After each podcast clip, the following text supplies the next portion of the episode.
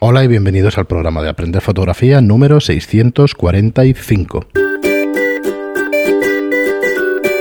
Hola, soy Fran Valverde como siempre me acompaña Pera la Regular. Hola, ¿qué tal? Muy buena, espera. No Habéis escuchado un susurro. Un susurro. He salido ahí. Por ahí he salido a escondidas. ¿Qué tal? Muy buenas. Muy buenas. Ahora intentaremos arreglarlo y que no, que no salga y así no saben de qué hablamos. sí, exacto. Ah, bueno, Nos claro. confundimos tú puedes más todavía. Solo es una pista. Claro, cortamos esta pista por aquí y ya Ah, está. decía Ya está.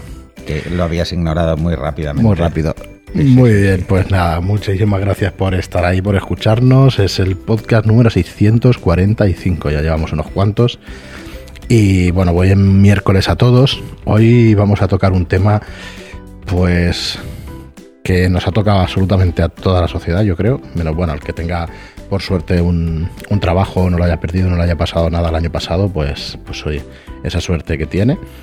Así que perfecto, pero para los fotógrafos y las personas que, que hemos tenido algún tipo de, de bajada en la facturación y eso, que vamos a ser unos cuantos, pues a través, eh, a partir de un artículo de Shataka Foto que leímos el otro día, Perdón. vienen una serie de consejos o una serie de, de cosas que deberíamos hacer para recuperar clientes y para que en este 2021 pues nos vaya un poquito mejor. Mm, Bueno, quizá este programa tenga más sentido el año que viene, perdonad, pero igual es así, porque vamos a estar bastante más tiempo, parece, con estas restricciones y con estos problemas de, de movilidad que lo que hacen es restringir este, bueno, todos los oficios en general. Pero bueno, vamos a intentar repasar Bueno, ha, ha vuelto mitos de de enero. invernal.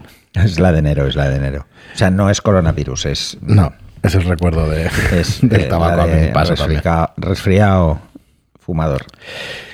Pues como os digo, pues eso es una serie de consejos que queremos daros o por lo menos mm, una serie de opiniones que creemos que os van a ir muy bien para recuperar un poco vuestros ingresos y que, que bueno, que tengáis ánimo y que sigáis ahí al pie del cañón, que ya sabemos que muchísimos Pues sin más, vamos a, vamos a ver. eh, antes recordaros, como siempre, que en aprenderfotografía.online vais a encontrar todo lo que necesitáis en materia técnica, pues para poder aprender fotografía a vuestro ritmo de la manera más cómoda y más fácil, desde casa, desde el móvil, desde donde tengáis pues una wifi en condiciones para poder ver los contenidos y que bueno es una suscripción a 10 euros al mes y, bueno y que hay montones y montones de contenido darle un vistazo que está muy bien para poder aprender estas clases de fotografía bueno espera pues Bueno, si dime. Quieres, antes de empezar con el tema, que seguramente nos lleva bastante. no bueno voy a ser muy concreto ¿eh? yo ¿Sí? no, sí no, no pretendo hacerlo Bueno, largo ya, venimos ya. haciendo los programas de Lo 15 dejamos para el minutos de siguiente 20 programa, lo que tenía pensado. Pero Vale, bueno, a ver Dale, si nos dale. sobran cinco minutos después, pues, Sí. pues lo hacemos. Bueno, como os decía, a ver, eh, 2020 fue un año terrible y, y hemos de reinventar, reinventarnos o empezar a trabajar. A ver, todo, todo, todo lo que podamos hacer, Bueno, pues ha que cambiado el paradigma Claro. de- del trabajo convencional, por decirlo de alguna forma. Este que ibas cada día, Mm. venían tus clientes a verte, Correcto, entonces, y hay eh, muchos, muchos trabajos y oficios que dependían de eso, del contacto. Claro, a ver, para empezar, nosotros, por ejemplo, en el, en el estudio, que es un estudio de alquiler, donde tenemos además material de alquiler para que, para que puedan alquilar objetivos, cámaras y todo esto los fotógrafos, pues mm, ha bajado a prácticamente cero lo que es el alquiler. ¿Por qué? Porque el alquiler normalmente es para eventos o cosas excepcionales o por trabajos puntuales que puede ir saliendo. Y claro, esto ni bodas, ni comuniones, ni muchas otras cosas, ni Ni retratos de, sesiones de moda, Ni ni sesi- sesiones de claro. retrato, todo este tipo de cosas se ha ido, ha caído Claro. muchísimo en el 2020. ha desaparecido. Entonces, lo, lo primero que tenemos que hacer es sentarnos y ver Se reflotó en verano, cuando se bajaron las restricciones. Claro. Entonces mm, pareció que todo el mundo quería aprovechar para, para hacer las cosas que tenía pendientes y eso fue mm, pues peor todavía, porque todavía el virus se disparó más. Bueno, al final no se sabe nunca, o sea y que ahora, sin ahora en yo creo que este año, aunque las cosas se llegasen a controlar, que están como bastante descontroladas, en toda Europa además, es bastante, bueno, en todo el mundo. Eh, a mí lo que me hace gracia son los chinos, porque joder, parece que allí no haya pasado nada ya. Controlaron a Yo es que renuncio a no saber, renuncio a saber qué ha pasado Bueno, total, ni qué no ha pasado porque no tengo ni idea. Sí, sí, no, no, yo cada día lo veo y me, me quedo muy alucinado. Y, resulta que, bueno, que, nos ha pasado pues con todo esto? Pues que, que toda esta, todo lo que pasó el año pasado, primero el cierre, por decirlo de alguna forma, o sea, el bloqueo que hubo general, luego esa liberación que ha generado más problemas, que los vemos más, los vimos luego, después de verano, y estos brotes brutales que están apareciendo ahora, e incluso alguna mutación, yo creo que la gente ahora todavía tiene más reservas a abrir más, ¿no? Salvo pues, los cuatro inconscientes que niegan todo. A partir de ahí, yo creo que este año va a ser de una activación, si existe, será muy lenta. Muy, muy lenta.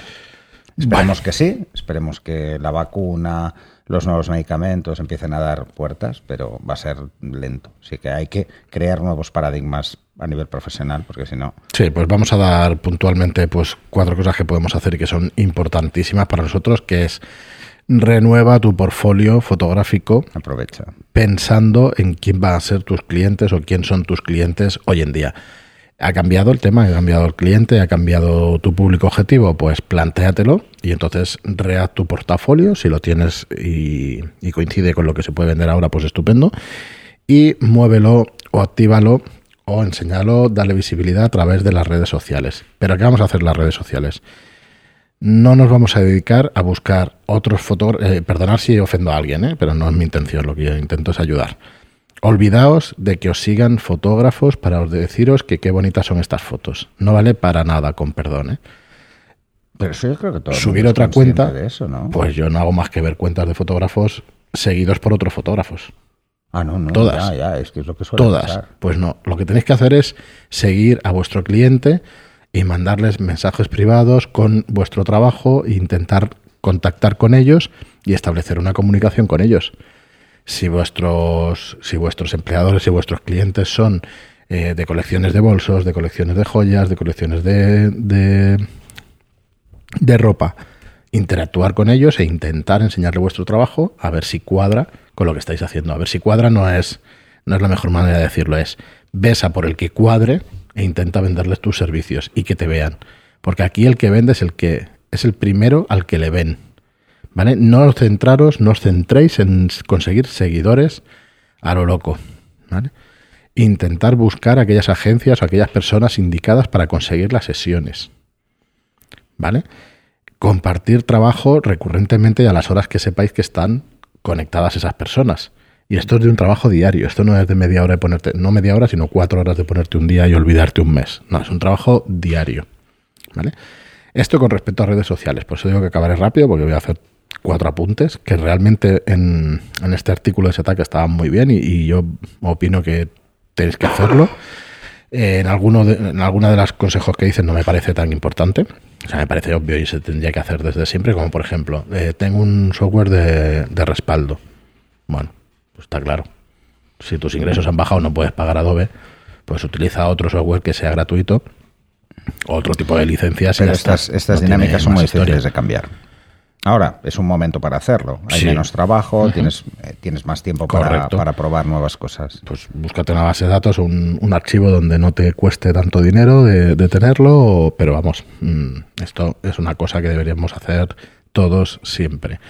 Bueno, lo segundo, eh, crea contenido, contenido que tenga que ver con tu portfolio para darte más visibilidad y no solo lo metas en redes sociales. Utiliza tu página web para centralizar todo tu contenido y para que la gente vaya de las redes sociales a tu página web.